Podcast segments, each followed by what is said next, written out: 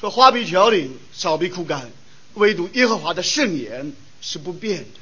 我们说信靠，说实行，说要传讲，说要见证的，就是上帝不变的圣言。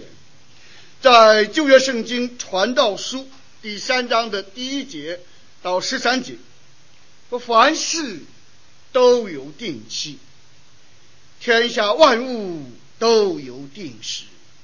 生有时，死有时；栽种有时，拔除所栽种的也有时；杀戮有时，医治有时；拆毁有时，建造有时；哭有时，笑有时；哀痛有时，跳舞有时；抛掷石头有时，堆聚石头有时；怀抱有时，不怀抱也有时；寻找有时，失落有时。保守有时，舍弃有时；撕裂有时，缝补有时；静默有时，言语有时；喜爱有时，恨恶有时；征战有时，和好有时。这样看来，做事的人在他的劳碌上有什么益处呢？我见上帝叫世人劳苦，使他们在其中。受精炼，神造万物，隔岸其时成为美好，又将永生安置在世人心里。然而神从始至终的作为，人不能参透。我知道世人莫强入众生喜乐行善，并且人人吃喝，在他一切劳碌中享福，这也是神的。恩赐，和弟兄姊妹，这段经文所包含的，就是圣经中两段著名的有关时间的颂歌。圣经中两段有关时间的颂歌，一是诗篇九十篇，是神人摩西在旷野的时候思考个人、家庭、国家、教会的啊生活历程，然后写下了诗篇九十篇。然后我们看到著名的智慧的君王所罗门，在年老的时候，他回想他的一生，也写下了著名的传道书。但是传道书在今日教会中，啊，尤其是我们新教教会中，一般很少人真正的思考、真正的研究啊，真正的哎传讲。因为我们教会越来越多的、更多的倾向于，哎呀，只要信耶稣得救、升天堂、传福音、做见证。但是弟兄姊妹，我们一定要晓得，圣经不仅仅是让我们信耶稣得救的圣经，而且也是预备我们、装备我们，使我们行各样的什么善事。圣经不仅仅是生命之道，也是生活什么爱之道。所以在传道书中，尤其向我们启示了我们基督徒到底应当怎样对待时间。我们基督徒到底应该如何对待顺境，如何对待逆境，如何一生一世在上帝在人面前，尤其是在你心中能够得享满足的什么喜乐？说传道书带领我们进入深深的思考，让我们思考日光之下的事情，真的是让我们像中国人讲的要你要看破什么，看破红尘。但是你不仅要看破红尘，更要看破日光之上还有谁啊？还有上帝。说传道书不仅仅是悲观的、虚无的、绝望的、散漫的啊、消极的，更是主动的、积极的、乐观的、强健有力的。为什么呢？因为有谁啊？上帝。所以我们人生，如果我们仅仅看日光之下的，我们难免看破红尘，我们难免悲观失望。我们难免发自内心的说：虚空的虚空，虚空的虚空，一切都是什么？虚空。日光之下再没有任何什么心事。各位弟兄姊妹，我们中国有句谚语说：说说通的识时务者为什么？哎，俊杰。这这个俊杰不光是指英雄俊杰，no times，我知道时间。知道人生，知道历史的进程，知道何为是何为非，知道八灭火候，知道通达事物，确确实实是每一个人在这个世界上都应当追求的境界。所以说，今天我们一起思考啊，一起分享的题目就是万事都有啊定期。然后我们讲到说，有真理的体系与人生的丰富，讲到凡事都有定期。在这段经文中说，上帝让人在劳苦中受什么？受精炼，受历练。但是上帝不仅让人在劳苦中受精炼，而且上帝让人在一切劳碌中享福。向我们祷告，求神看我们的眼睛。天父上帝，我们向你献上感恩和赞美。谢谢你不仅怜悯我们这些罪人，赐下你的独生爱子耶稣基督，为我们在十字架上舍命，使我们罪得赦免，不至灭亡，反得永生。主，你更在基督里向我们显明，盗贼来是要偷窃、毁坏、杀害，你来了是要让我们得生命，并且得的更丰盛。主，当我们打开圣经、打开你。的圣言的时候，也求你。开我们的心胸，抬举我们的眼目，使我们能够更深的、更远的，能够得见你。对我们个人、家庭、教会、国家乃至全世界纯全、善美、可许的旨意。好使我们能够通达事物，好使我们晓得何为善，何为恶，何为是，何为非，能够在这弯曲悖谬的时代，向明光照耀，用我们的生命，用美德和善行来见证，来荣耀你在基督里所赐给我们恩惠的福音。祷告祈求感恩，奉耶稣的圣名，阿门。弟兄姊妹。如果我们真正的阅读传道书、思考传道书，你就会在你的一生中避免犯很多的对人生一种不切现实的什么愿望，你就会不会有各种各样的乌托邦的理想、乌托邦的想法啊！我们晓得，我们在这个世界上人的婚姻家庭之所以不幸，往往并不是那个处境不幸，而是因着。我们之所以失望，是因着我们的期望不合乎什么现实，所以我们的期望落空，我们就感到失望，我们就感到受伤，我们就感到沮丧、沮丧，然后我们就想放弃，我们就想离异，我们就想逃逃离家庭。啊，其实关键不是在于我们婚姻具体的处境，关键在于你个人的心境如何。到底你是用什么样的心态来看待你自己？用什么样的心态来看待对方？到底你用什么样的心态来看待我们日光之上还有上帝保守我们、赐福我们？所以弟兄姊妹，我们看到在传道书中，当所罗门讲到人生的时候，啊，就向我们反映了两种截然不同的人生，两同样的环境，同样的历史。同样的处境，同样的人生，但是却有两种截然不同的心态，截然不同的心境。一种是悲观的、失望的、沮沮丧的、虚无的啊，就日光之下并无什么心事，人生就是忙来忙去，竹篮子打水什么，哎，一场空，叫虚无主义的啊，绝望的一种心态心境。但是另外我们看到一种心态，就是哦，在劳碌中享福啊，因为上帝掌管万有。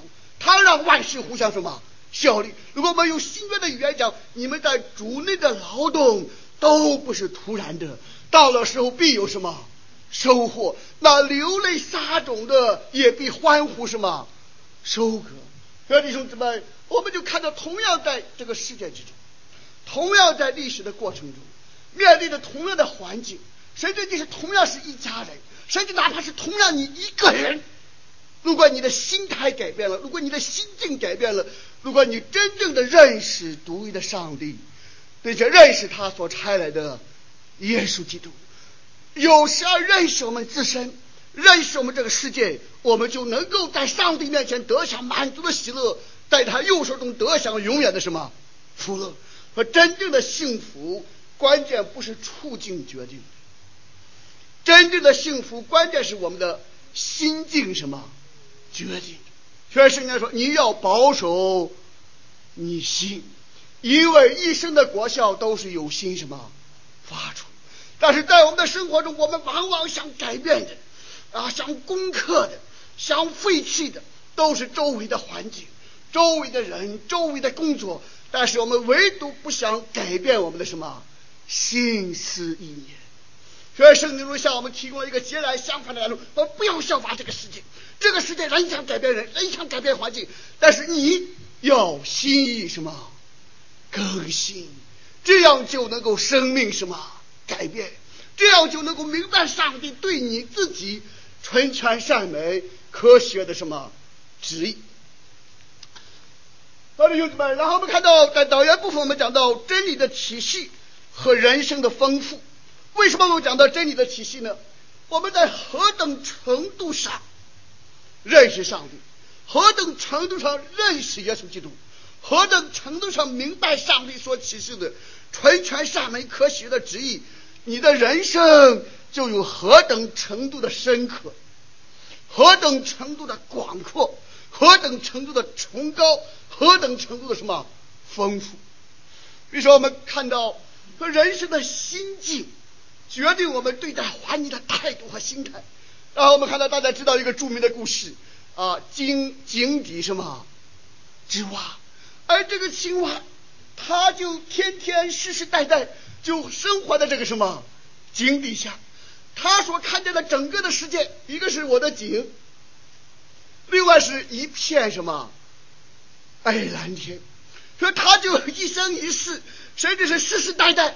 都满足，都被困在这个什么井中啊！但是当小鸟来告诉他：“哎呀，这个井外还有更多的井，井外还有大江大海大洋，井外还有这个无限广阔的什么天，天空之上还有天，空气之上还有空气，然后一切受造物之上更有看不见的上帝在掌管一切。”弟兄弟们，如果这个井底之蛙，如果他不跳出这个井，你给他怎么讲，他都从来没有什么经历过，从来没有看见。你跟他所讲的一切，对他都不是没个善心。但是如果他真的是跳出了这个井，然后你不用给他说，哇，世界这么大，哇，天空这么什么广阔，我不应当仅仅停留在局限在我的什么井中。弟兄姊妹，当上帝在基督里拯救我们的时候，就是开我们的什么心窍，开我们的眼睛，使我们从此在过犯罪恶中，紧紧爱自己，紧紧盯着自己的井中之蛙，能够出死什么入生，能够脱胎换骨，能够在耶稣基督里成为一个什么新造的人。当上帝开启我们的心窍，当上帝不断地借着圣经来拓展我们的眼界。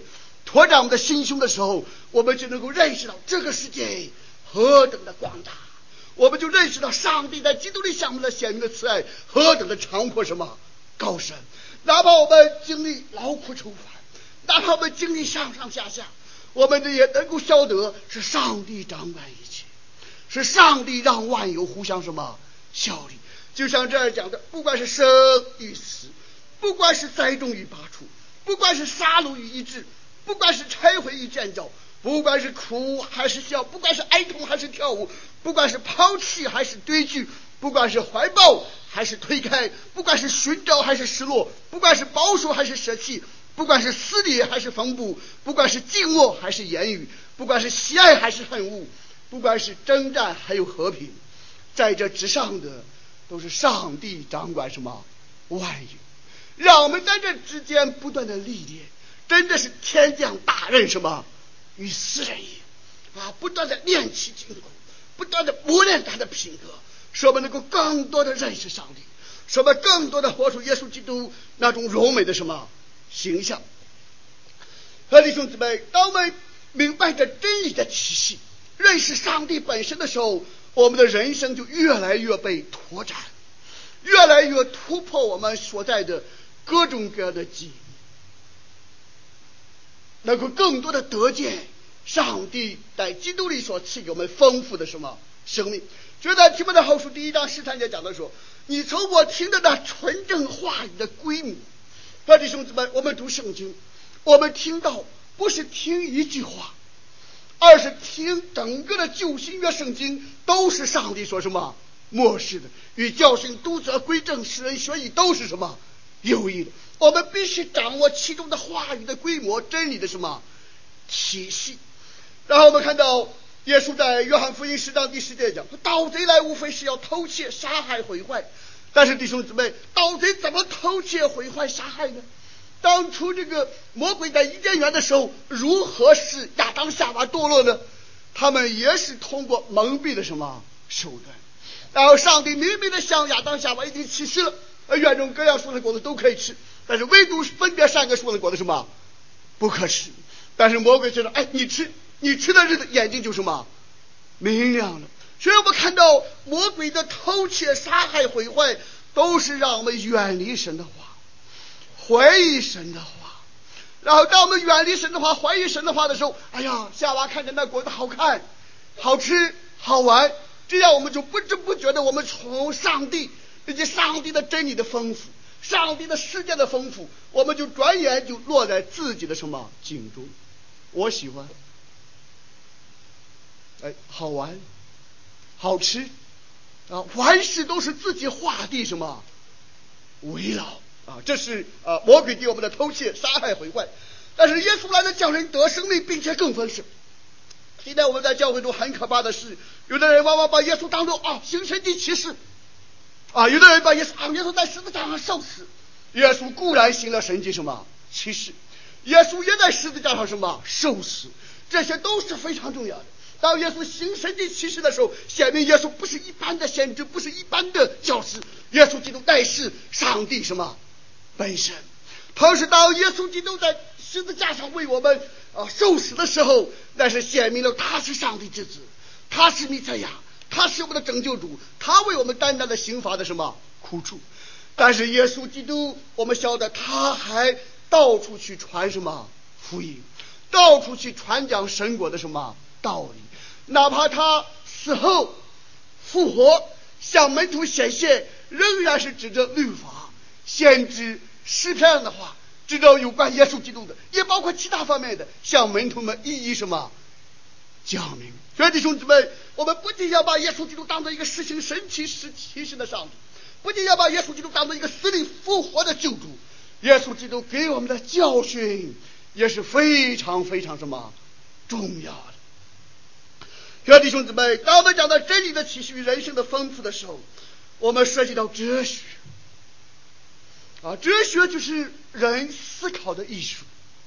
讲为什么我们讲到哲学？因为传道书本身就是一个哲学性。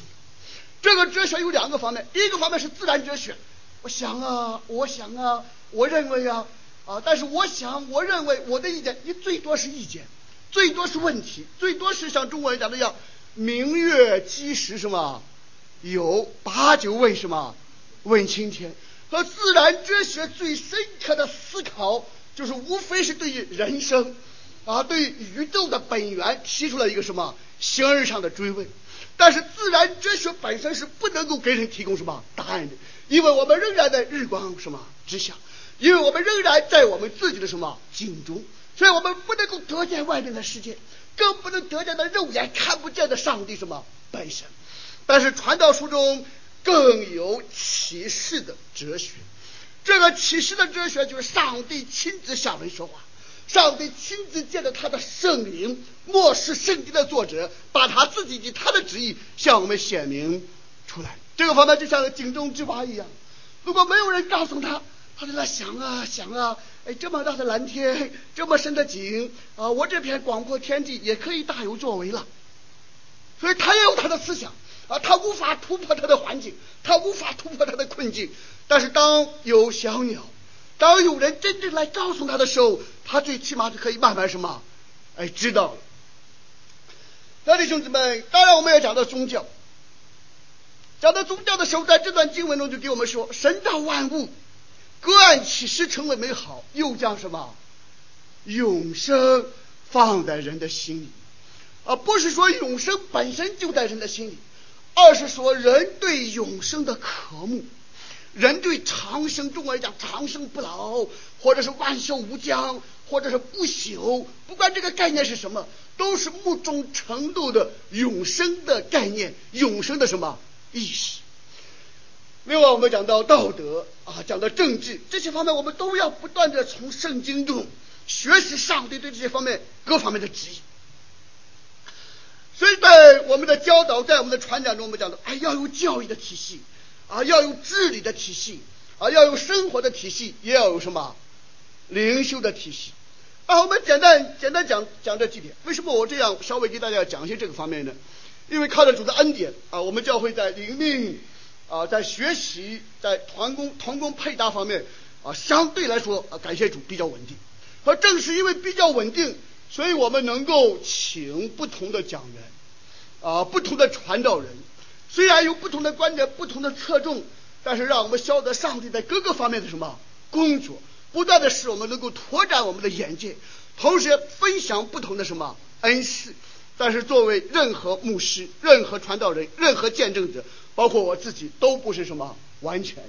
正是我们在这种不断接触的过程中，我们更多的归回谁啊？圣经，更多的访问古道，更多的你自己通过祷告来默想，到底何为神的纯全善美可学的旨意。但是总之来讲，整个圣经向我们显明的真理体系就是。上帝啊，是万有的什么中心？哎，万有都是本于他，依靠他，归于他。哎，本于他是指上帝的创造啊，依靠他是指上帝的护理，归于他是指最终上帝对世界的什么审判。和整个圣经就向我们显明了以圣父、圣子、圣灵三一上帝为中心的神本主义的思思想，神本主义的世界观。为什么我讲这些神本主义的呢？第一。我们知道整个的世界是人本主义的，我认为，我想，第二个，教会中更多的慢慢慢慢慢开始偏离，叫圣经中所启示的历代教会，尤其在使徒信经中所宣讲的圣父上帝与创造，圣子上帝与救赎，圣灵上帝与更新，我们更多的偏向于一个位格。有的人强调啊，犹太人强调以圣父为中心创造，啊，然后人发挥自由意志就可以自己拯救自己。啊，然后很多福音派更多的强调以基督为中心，当然基督也非常重要。另外，灵恩派更多的强调以圣灵为什么为中心为重点，而这些方面不知不觉的就偏向了神格唯一论。其实我们所信的上帝是圣父、圣子、圣灵三位什么一体，但是在犹太人在一般的福音派或者一般的灵恩派的强调中，他们更多的是倾向于上帝三个位格中的一个什么位格。这个方面我们需要整全，我们需要平衡，我们需要归回圣经，是圣父、圣子、圣灵三位一体的上帝。我们是以这样的一位上帝为我们整个思想、整个神学、整个世界观的什么中心的。呃，第二点，以旧新约圣经为什么为标准？犹太人是以旧约圣经为什么为标准？然后我们看到很多的福音派，甚至有的教会给自己起名字，哎，我们教会就是 New Testament Church。就是以新约圣经为本的什么教会？但是我们晓得，如果我们真的是以新约圣经为本，我们也必然会接受耶稣的教训，效法使徒们的啊教宗。因为耶稣在遇到问题的时候，总是说经上记着说，或者说起初并不是这样，人要离开父母，与妻子联合，二人成为一体。这是哪儿的经文啊？这是旧约什么圣经的？如果我们真的是强调新约圣经的话，我们也必然按照耶稣的教训、使徒的传承，强调旧约什么圣经。但是不管是旧约圣经还是新约圣经，都是我们是一个圣经，一个权威，一个标准，我们不能够一分什么为二。第三个方面，我们讲到整个历史是由创造，起初神创造天地，啊，然后救赎，啊，耶稣基督道成什么肉身。然后成全就是启示录讲的，我讲一切都什么更新了。整个圣经向我们所启示、所显明的，那是创造、救赎与成全的历史什么进程。但是我们往往更多的说，哎，有的人强调以救赎为中心，有的人强调以成全、以神迹启示为中心，有的人强调，哎呀，你比如说有一本著名的书，就是《Paradise Restored》，啊，就是。Paradise Lost，米瑞写了一本《失乐园》，然后第二本书是什么？《福乐园》，就乐园重新得到什么福星。所以这个主题就是很多的神学是更多的归回到伊甸园，因为伊甸园他们认为是伊甸园是完全的，但是我们从圣经来看，伊甸园并不是什么完全，伊甸园是 very good，very good 是好，非常好，但上帝从来没有说什么 best。上帝反倒说：“你们要生养众多，遍满地面。”上帝把亚当夏娃放在伊甸园里，你们要修理什么？看守。而这个世界固然本身是好的，但是并不是什么最好的。上帝对这个世界的命定，不管是人要生养什么众多，而且各样的物种、各样的动物也是各从什么其类，和人以及人之外的其他受造物都有一个历史性的、过程性的。不断进步的，乃至最后，神将一切都成全了，一切都什么更新了。所以说，我们不能够仅仅以得救为中心，我们也不能够说，哎呀，上帝最终是把一切以成全为中心，我们也不能够仅仅以创造什么为中心。整个的世界历史呢，是从创造经什么？救赎，然后到最终的什么？成全。上帝呼召我们，也不是让我们仅仅得救的，上帝是呼召我们，让我们。参与这个上帝不断的在这个世界上彰显他的荣耀的一个什么过程，所以这一点非常重要。那当然，我们也晓得圣经说，以耶稣基督为上帝和罪人之间独一的中保。好，我们更多的强调中保。当然，我们也不反对有的弟兄姊妹或者有的老师讲哎忠心，但是我们晓得中保乃是指上帝与亚当什么立约，但是亚当违背了神的什么圣约。但是虽然亚当违背了他的圣约，但是他仍然有责任遵守神的什么圣约与律法啊。所以说，第二个亚当耶稣基督代替第一个亚当，更代表代替我们成全了上帝的圣约与什么律法。和耶稣基督就是我们与上帝之间圣约的担保者，或者是担保人。他不是一般的忠心，他而是圣约的什么中保。而是他通过他道成肉身，通过他死里复活，确确实实为我们担当了，为我们成全了上帝的圣约和什么律法。那我们讲到以上帝所启示的圣约和律法为基本的框架和标准，啊上帝是立约的上帝，整个圣经就是上帝与我们立约的什么文件啊？上帝与我们立约，耶稣基督是圣约的中保，然后神所启示的律法，律法从来不是救主。有的人说律法能够救人吗？律法从来不能够拯救人。哎，律法能够使人称义吗？律法永远不能够使人称义，因为律法只不过是像圣经讲的，要以训诲和法度为什么为标准？标准并不能够使你得救，标准并不能够使你卓越。比如说我们学琴或者弹音乐，有没有标准啊？有标准。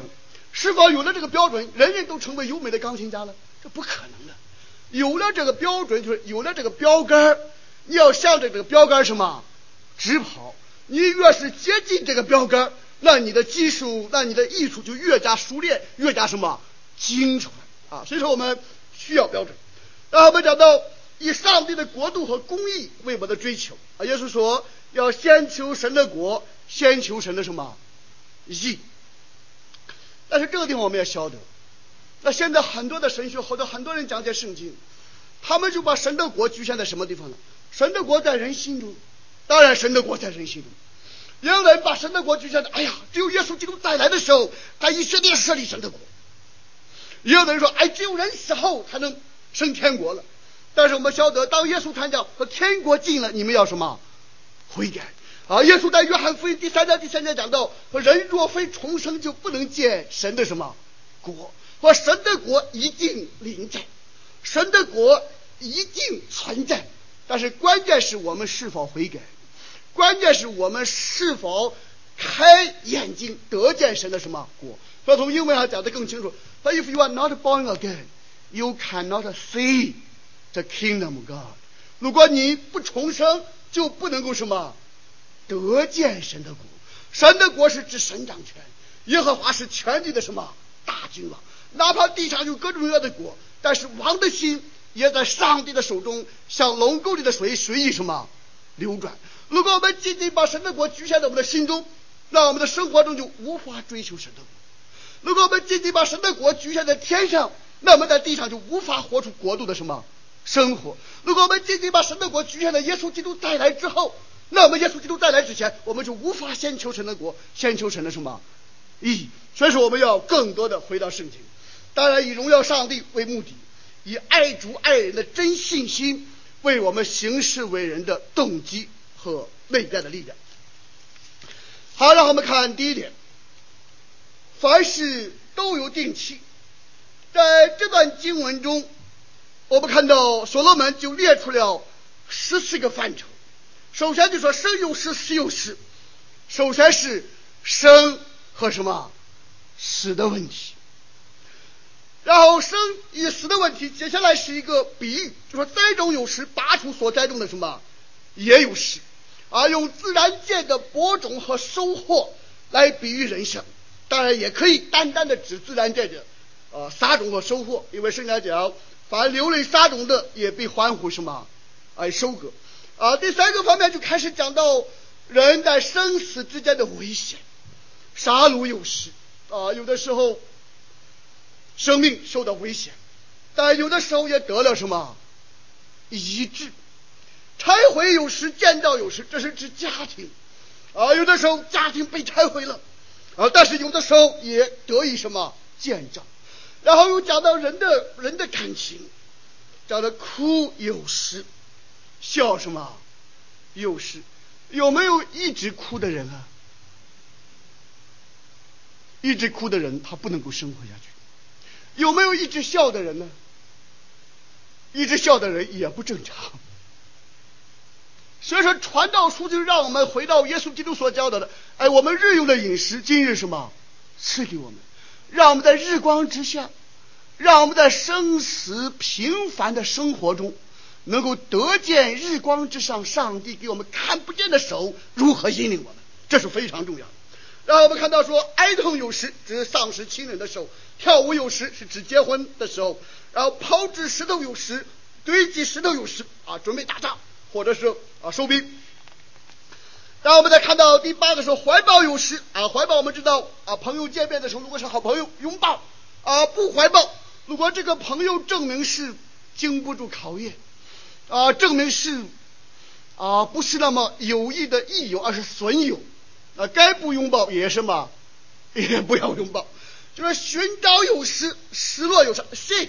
哎有的时候寻找追求，to lose，失落也有时，把东西丢了，好不好？好不好？啊，把垃圾丢了，好不好？人生很多时候需要丢垃圾的。你特别是在美国生活比较丰富，如果你在家里从来不丢东西，那你的家本身最后就成了垃圾站了。好的想不出好的，但是肯定是坏的。哎，所以有的时候传统的记忆，有些伤痕啊，有些脏的东西，该认罪悔改、清洗、清理、扔掉的，就要什么？还扔掉啊！所以说，寻找有时，失落什么？也有时，哎保守有时啊，保守有时，舍弃什么也有时，而撕裂有时，撕裂是指旧约圣经之人非常悲痛的时候，就撕裂自己的什么衣服。缝补有时是指过去的那个时悲观、失望、痛苦的时期，人的心情就慢慢得到什么医治啊。比如说母亲去世了啊，我们是非常悲哀。啊！但是是否母亲去世五年，你也不能笑一笑呢？那就不正常。啊，母亲去世的时候，当然我们要有一定的悲哀啊。但是慢慢等一段时间，思念有时就到了缝补什么有时，然后寂寞有时啊，静默，尤其是我们越高兴的时候，越悲哀的时候，越有深沉的感情的时候，越是什么静默的时候。真正深刻的、细腻的感情，是人用言语无法什么表达的，无法言语。连彼得讲，那说不出来的大喜。但是言语什么也有时，说喜爱有时啊，爱与恨，喜爱有时，恨无什么有时，征战有时，和平有时。我们知道啊，苏联有一个俄罗斯有一个著名的托尔斯泰，他写这个名著叫什么呢？战争与什么？和平，哎，就是啊，有关战争与和平的主题。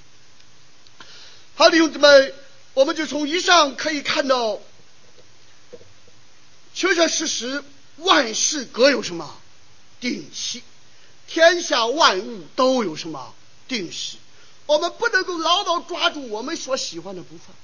幸福不是你喜喜欢喜，不是做你喜欢的事情。幸福是喜欢你现在做的什么事情。幸福不是你将来得到什么，幸福就是欣赏、珍惜现代上帝什么给你的。所以这个时候把捏这个时候啊是非常非常重要的。然后我们看第二点，说在劳苦中受精炼，这就是这样看来，哎呀，怎么一个会怀抱了又不怀抱了，寻找了又失落了，这样折腾来折腾去瞎折腾了。所以我们大陆提出一个著名的口号：不折腾。不折腾也得折腾，啊，所以这是挡不住的。那这样看来，哎呀，一代过去，一代又来，又有什么意思呢？啊，拆毁了又建造，啊，喜爱恨恶，征战和平，啊，到底是走马走马灯一样？啊，到底人生的意义何在？世界的意义、历史的意义何在？这地方说，这样看来，做事的人在他的劳碌上有什么益处呢？那所罗门也提出了这样的疑问，但是说，我见神叫世人劳苦，使他们在其中受什么？受精炼，受熬炼，受经验，然后是老马什么识途，真正的在人生中能够提炼出啊智慧来啊，就像在罗马书第三章第五节讲的，患难生什么忍耐，忍耐生什么老练，老练生什么哎盼望。好，弟兄姊妹，我们在这个世界上最值得得到的，并不是我们的身体。也不是我们的金钱，也不是我们世界上的荣华什么富贵。讲到我们的身体是生有时什么死有时，讲到我们的家庭是拆毁有时建造什么有时，讲到我们的社会和国家是征战有时和好什么有时，讲到我们所得到的一切的财富寻找有时失落什么有时。可最终你在这个世界上都是赤条条来去什么有牵挂。你牵挂，哎呀，我的身体能不能好啊？我的家庭能不能更好啊？哎，我的财富能不能十二什么复得？那你看，人生有很多很多的牵挂，很多很多的劳苦什么愁烦。但是你想开了，人生这一切东西都不是你的。你没有来到这个世界以前，这些都什么存在？你离开这个世界以后，这些照样什么存在？但到底你得到的是什么呢？你有没有得到经验？你有没有把心中那个神照万物，隔岸其时成为美好，又将永生安置在世人什么心里？你有没有心中真正明白到底永生是什么？亲爱的兄弟们，我们看到耶稣基督道成肉身，他所宣讲的一个核心的信息就是认识你独一的上帝，并且认识你所差来的耶稣基督，这就是什么永生。所以我们生不带来。死不什么带去，但是你认识上帝了，认识耶稣基督了，就得到了一切。你在这个世界上得到了世界，得到了你认为要得到的一切，却没有认识上帝，没有认识耶稣基督，就等于丧失了自己的生命，丧失了自己的灵魂，有没有益处啊？没有任何什么益处。然后我们再看，在一切劳碌中享福。第三点。我们看到，所以所罗门最后在圣灵的末世下说：“我知道世人莫强入众生，喜乐什么行善。这个喜乐行善，其实在这儿我们看不出啊这个次序来，但是在原文中，rejoice and to do good，就人最重要的一生就是两个方面。内在的讲要喜乐，喜乐的心态是什么？良药。”忧伤的灵是骨什么？哎，枯干。我们怎么面对人生的无常，面对人生的变幻，怎么能够看破红尘的时候还能保持喜乐呢？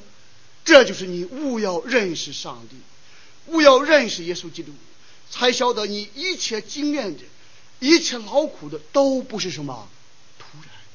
如果我们没有这种深刻的信心的看见，那我们面对人生，哎呀，人不断的在老去。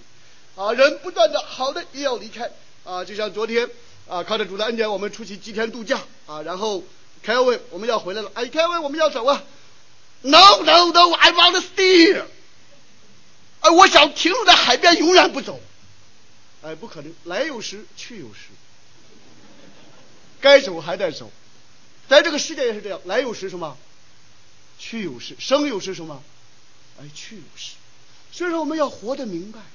要活得清楚，圣经不是让我们稀里糊涂的，不是让我们麻木信仰，让我们生的明白，死的明白，生的有安慰，死的什么有安慰，而且让我们看破生死，突破生死，超越生死，在基督里得享永永远远的什么生命？这个永永远远的生命超越我们的身体。这个永永远远的生命超越我们今生的婚姻家庭，这个永永远远的生命超过我们的国家，超过我们的文化，超过我们这个世界上日光之下眼睛所看到的什么一切。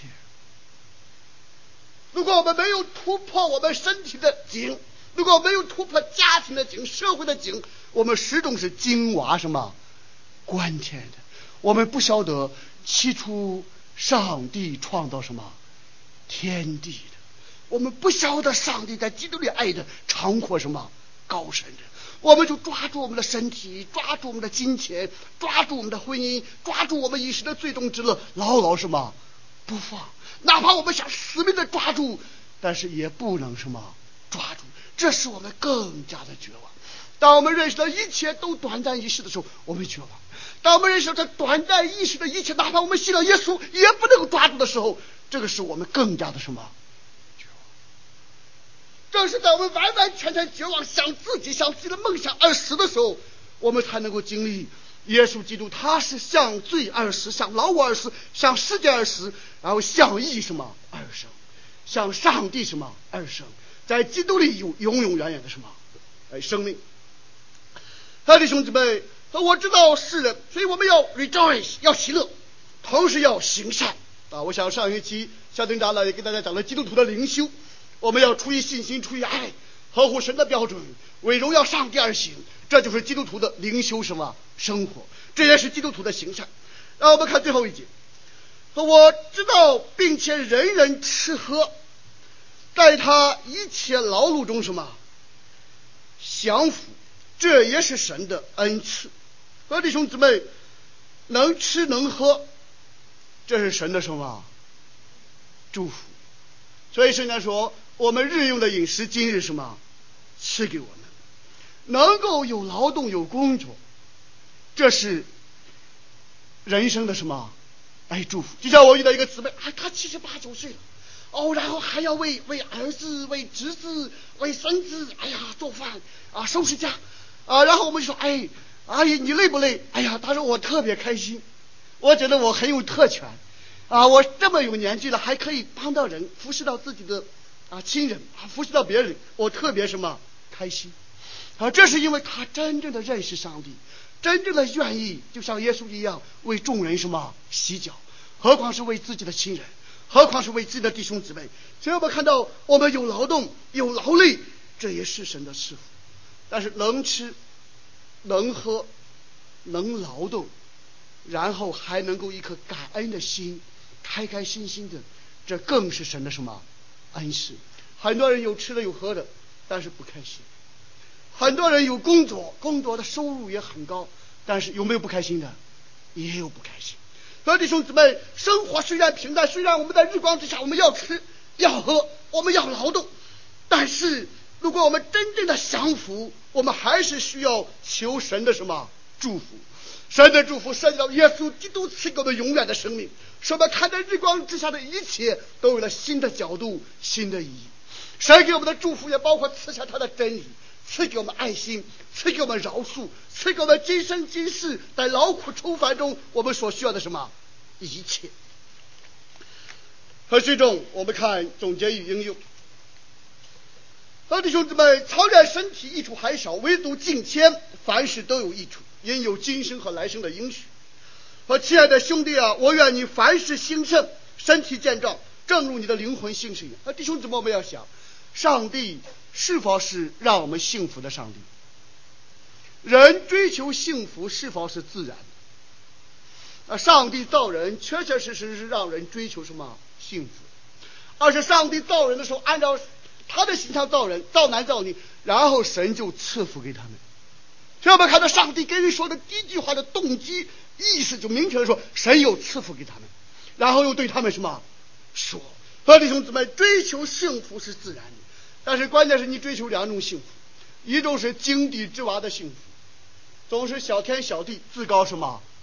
自大，做画地为牢啊，走不出自我，总是天天我想，我喜欢，我不喜欢，我这样，我那样，从来没有想到上帝是谁，从来没有想到过别人。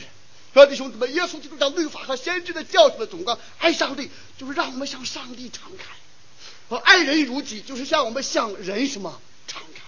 向上帝敞开就是与上帝有永远的活泼的在基督里的关系。啊，向别人敞开就是爱别人、体恤别人，和别人一同分享生命中各样美好的什么福分。兄弟兄姊妹，追求幸福是理所当然的，但是要晓得认识上帝和耶稣基督才是我们人生最大的幸福，才是我们日光之下所得到的一切，日光之下的一切的学问。因为我们认识了上帝，认识了耶稣基督，我们忽然之间有日光之下的高瞻什么远瞩，就像啊王安石讲的一样，不为浮云遮望眼，只缘身在什么最高层。这个最高层就是在神的话中，在耶稣基督里真正认识上帝，真正认识自己。好的兄弟们，我们要享受人生的幸福，需要金钱的操。所以我说，决定你的状态的不是你的环境。而是你的心境，但是怎样保守你的心，那就要常常读经，常常祷告，该认罪悔改，认罪悔改，该高兴欢喜就高兴欢喜。当时人家说保守我们的心的时候，我们要在基督里保守我们的心信念。最后，我们的劝勉是要珍惜时间，啊，爱惜光阴，珍惜上帝赐给我们的福分。个人独处的时候，更多的寻求上帝。夫妻独处的时候，一同享受上帝赐给的福分；大家庭的时候，享受天伦什么之乐。我们在教会中的时候，一起敬拜上帝，彼此相爱。面对我们的仇敌，面对我们逆境的时候，我们也更多的操练忍耐，操练信心，晓得上帝让万有互相什么效力，叫爱他的人得益处。好，我们到